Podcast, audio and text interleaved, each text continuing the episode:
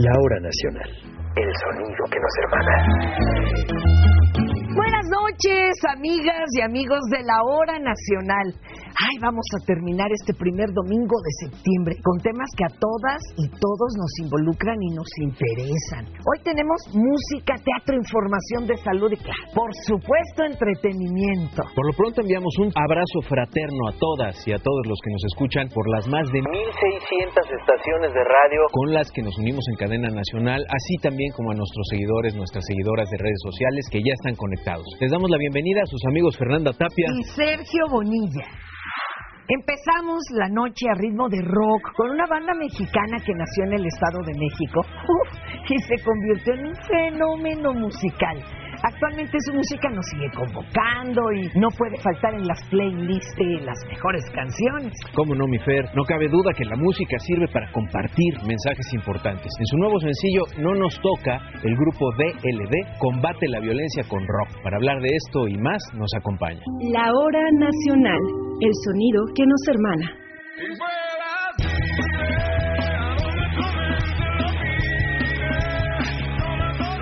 La banda DLD es un fenómeno musical en el país. Su historia comenzó en 1998, cuando Francisco Familiar y Edgar PJ Hansen Otero se encontraron en un bar de Ciudad Satélite. Ahí decidieron experimentar con sus estilos musicales y combinarlos con influencias del extranjero, eso sí, con un toque muy mexicano.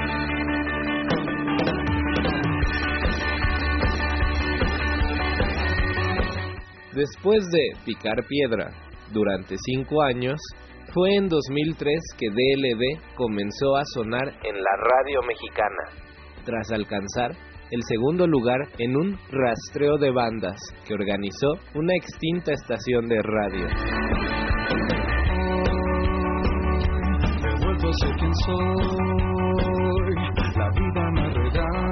Tras su éxito en la radio, el grupo comenzó a llamar la atención de las compañías discográficas, que, en su búsqueda por una propuesta fresca y distinta a lo que ya se había escuchado, encontraron en la agrupación el sonido que tanto necesitaban.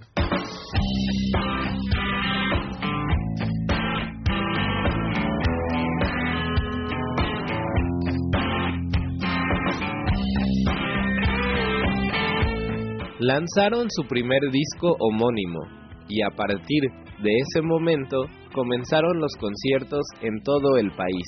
Para 2005 lanzaron su álbum en vivo Mocho y tuvieron su presentación en el legendario Foro Angelino de Roxy Theater. En 2007 estrenaron Ventura, álbum que alcanzó el top 10 de ventas y que dominó los primeros lugares de los temas más populares de la radio nacional.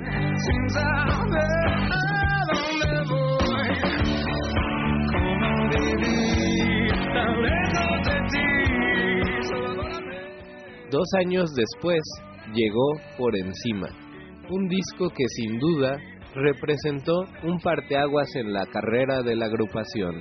2009 fue uno de los años más importantes para la banda, ya que alcanzó el primer lugar en ventas, mientras que sus temas Por Siempre y Se Va se colocaron en los primeros lugares en el conteo de las 100 mejores canciones del año. Tres años después, DLD firmó su primer contrato de exclusividad con una discográfica internacional. Llegó el álbum Primario, que fue lanzado al mercado y se convirtió en el manifiesto de la identidad musical de DLD, que disfrutamos hasta nuestros días.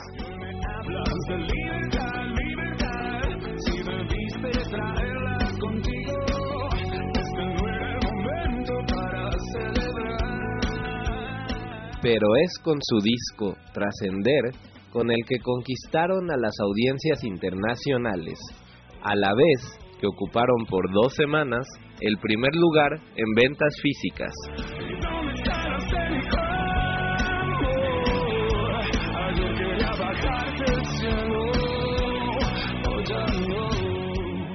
Actualmente DLD cuenta con siete álbumes de estudio y tres en vivo. Su éxito continúa han estado en los lugares más importantes de México y el mundo.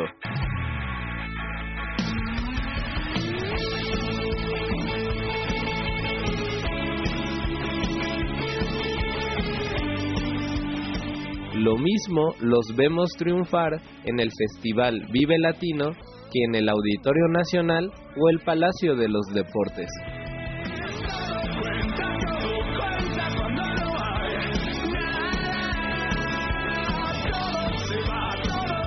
Lo que es seguro es que siempre logran llenar los conciertos con miles de fans coreando sus temas a todo pulmón.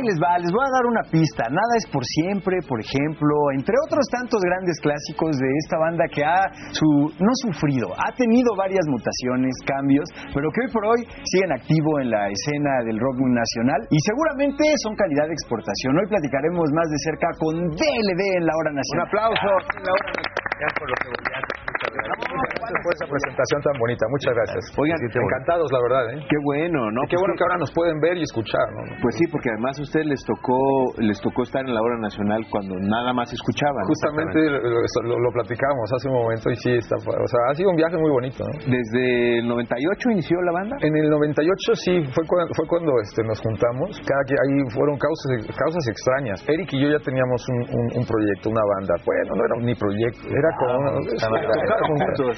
Digamos que inició con ustedes dos, ¿no? Se, se conocieron ustedes dos. Ajá, y después a Pi lo conocíamos pues del barrio realmente de somos del Estado de México, entonces pues, nos conocimos en los suburbios, ahí jugando canicas, este hoyos y qué así, todas esas cosas. Y luego conocimos a Pi ya más grandes, ya, ya- yo trabajaba con él y en ese, bueno, después en ese interín se hizo socio con, con un amigo, se hizo socio de una tienda de, de instrumentos y justamente se encuentra con nosotros cuando ya estábamos tocando en un lugar que ahora ya no existe, era parte de una disco en, en el Estado de México, ¿no? Que se llamaba El News. A ver si algu- algunos de ustedes recordarán. Pues a mí me tocó, ¿cómo nombre. no?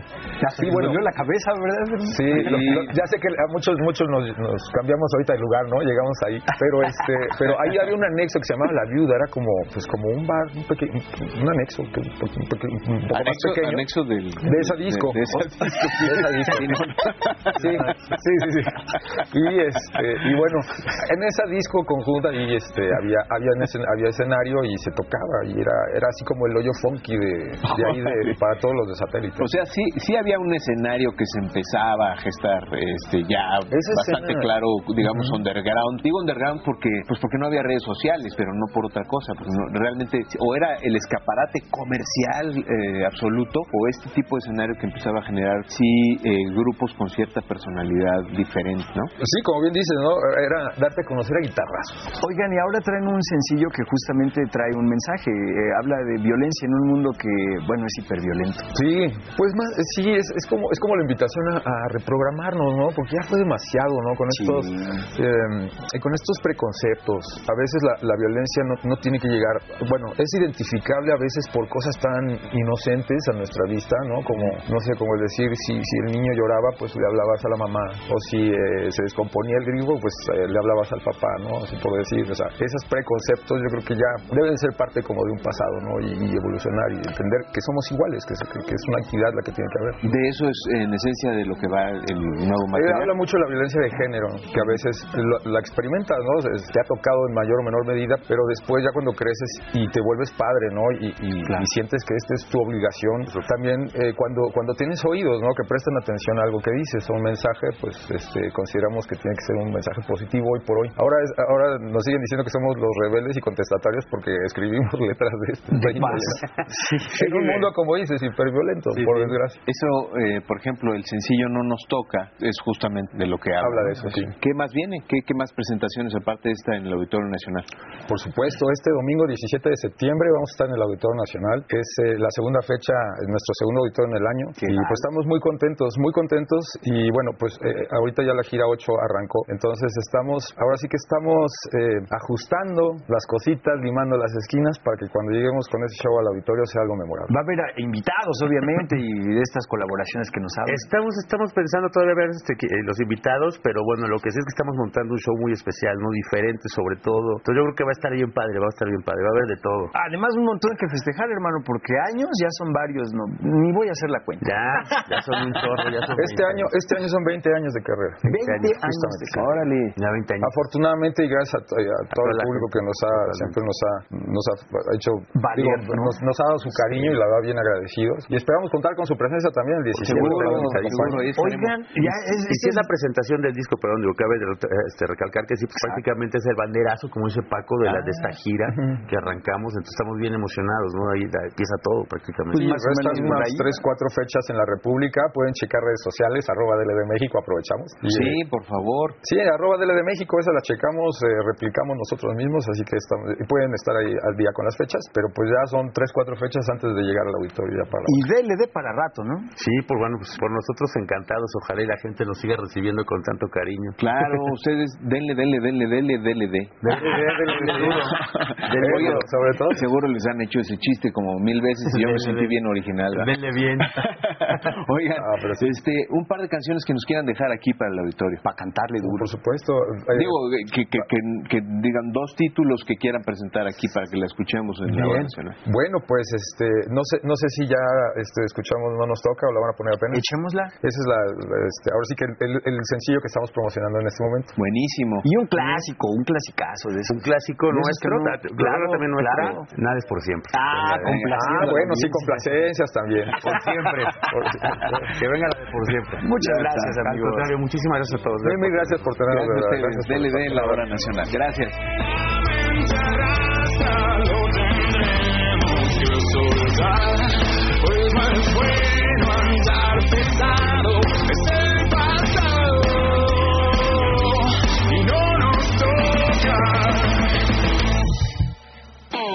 Padre e hijo, con rumbo fijo. No hay más respuestas, tan solo acertijos. Decían que la hombría se acaba con la empatía. Y yo digo que un hombre es el que cuida a su familia. Y pierdes el control cuando la ira te domina. Y luego das disculpas como única medicina. ¿Qué es lo que nos está pasando? Creo que es hora ya de despertar. Con el sol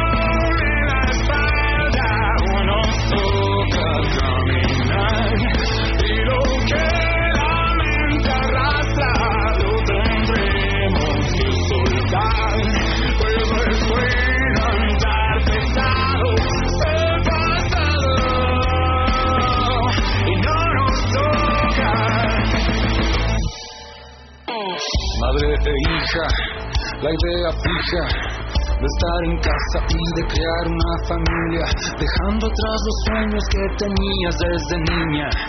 Siempre callada, siempre sumisa, insultos en la sala, un empujón en la cocina, luego una disculpa y una caricia fingida. ¿Qué es lo que nos está pasando? Creo que es hora ya de despertar. Con el sol en la espalda nos toca time.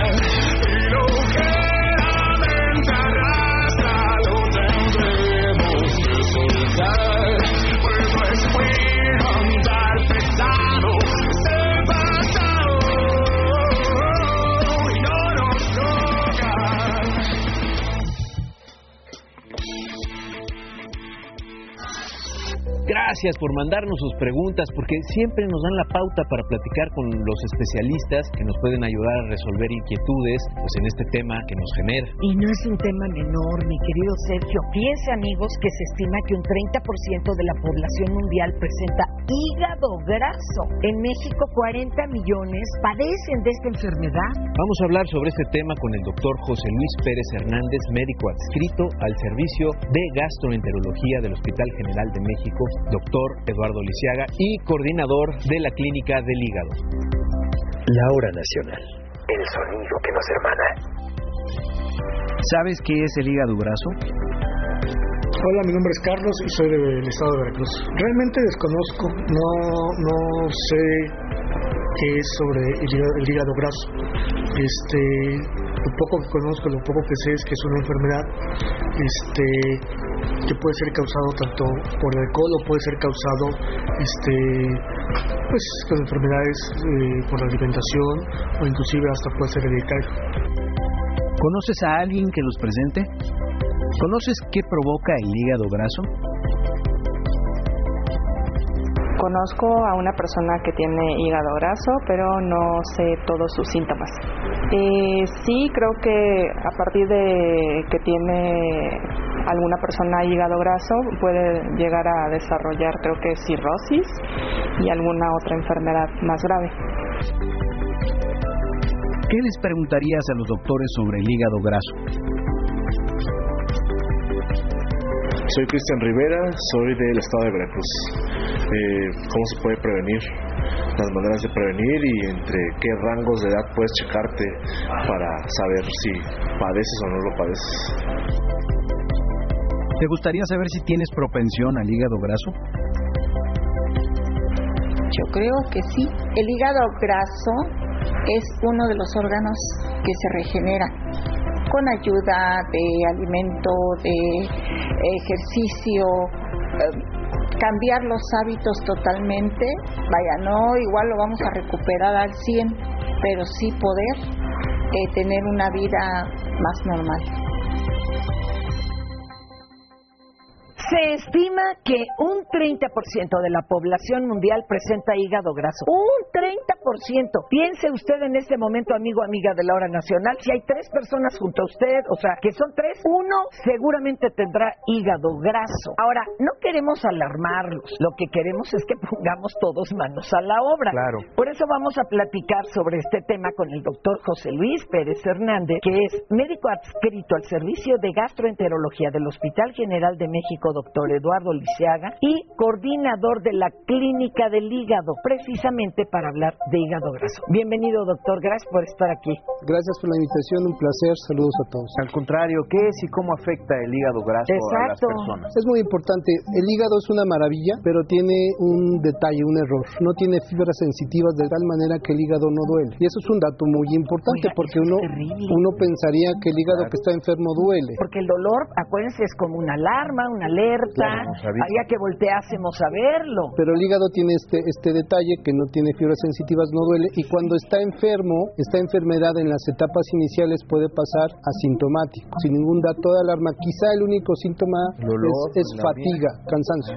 Un, poti- un poquito de cansancio que lo podemos atribuir pues, al exceso de trabajo, cosas, claro. al tráfico que estuvimos manejando, etcétera, pero no lo atribuimos necesariamente al hígado, pero es importante, como ya lo decían en su introducción, el saber quién puede estar enfermo del hígado, del hígado graso en particular. ¿Por qué? ¿Qué la gente, trae? qué consecuencias, súper importante que eh, la etapa final del hígado graso es cirrosis. La gente cree que el único, la- el único factor para enfermarse del hígado es consumir alcohol, por supuesto que lo es, pero no es la única. Es sabido, no es forzosamente por alcohol. No, no, no, al contrario. De hecho, en el mundo eh, se está cambiando la prevalencia que ustedes ya hablaban, que antes en México, por supuesto, el mayor problema de hígado era el consumo de alcohol. Sigue siendo sí, pero ahora se ha sumado tristemente en la prevalencia de enfermedad hepática no alcohólica que está relacionado a obesidad, a diabetes mellitus y a algo que nosotros le llamamos síndrome metabólico. Ahora, doctor, eh, eh, si no tenemos pues herramientas para detectarlo o, o al menos ¿Y que nos esto? avise, ¿de cómo nos agarramos para, para cada cuando nos revisamos? ¿Cuál es el proceso de revisión? O algún Sí, síntoma sí hay herramientas,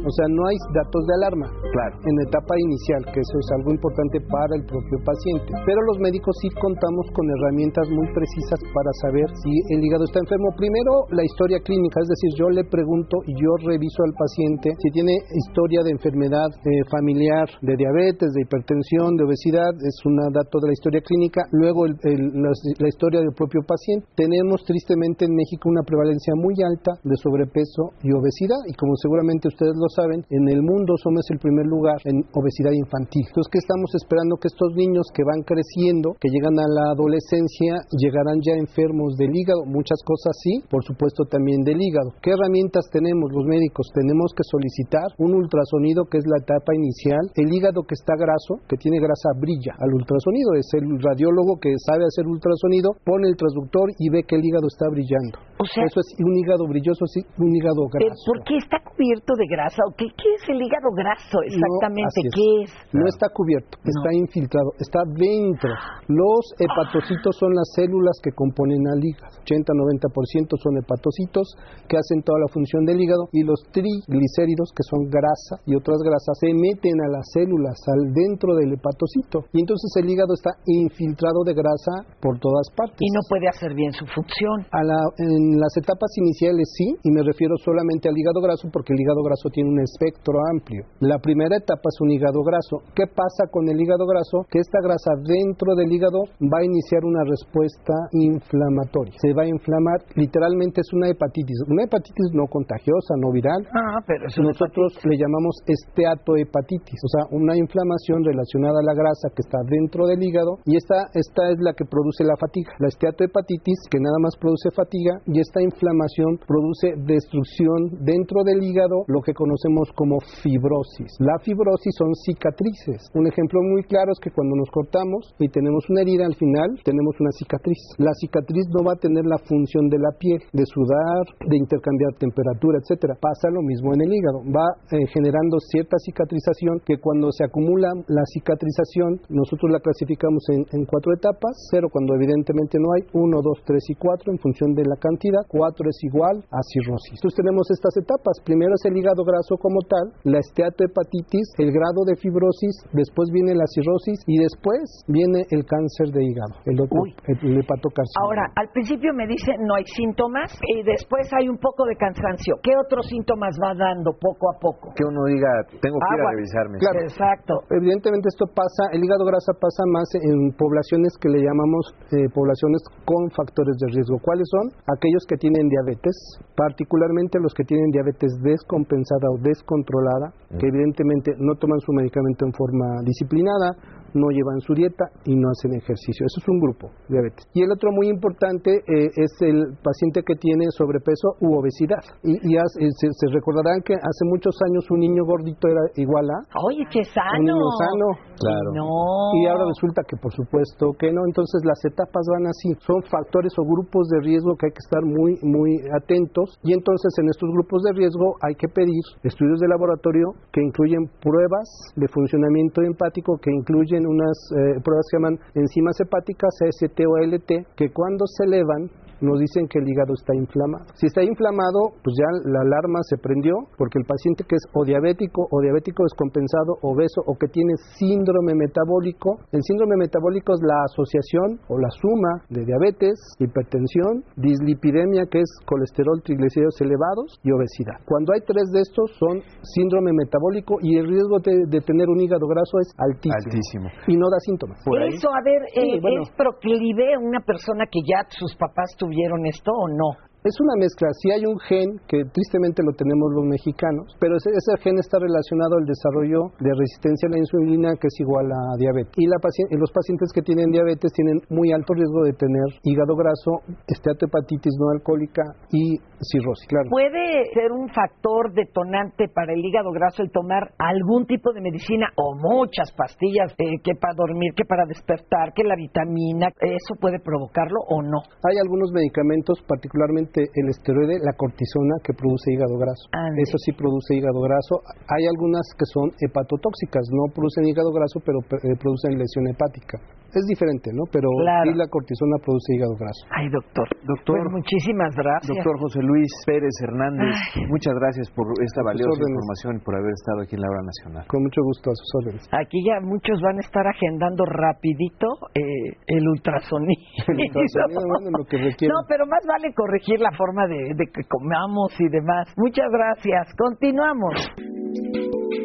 Queremos escucharte. Escríbenos, síguenos en nuestras redes sociales o llámanos. Nuestro correo es lahoranacional.sego.gov.mx. O llámanos al 55 51 40 80 21. En Twitter estamos como La Hora Nacional. En YouTube, Facebook e Instagram somos La Hora Nacional Oficial. Búscanos en nuestras páginas gov.mx diagonal La Hora Nacional o en rtc.gov.mx. Tenemos un podcast. Escúchanos cualquier día, a cualquier hora, en lahoranacional.gov.mx. les tenemos una gran noticia. Además de nuestro podcast La Hora Nacional, también nos pueden escuchar en el podcast Hagamos Patria por Spotify. Búsquenos y escúchenos cualquier día a cualquier hora. ¿Qué les parece si seguimos animando la noche con el grupo DLD? Vámonos. La hora nacional. El sonido que nos hermana.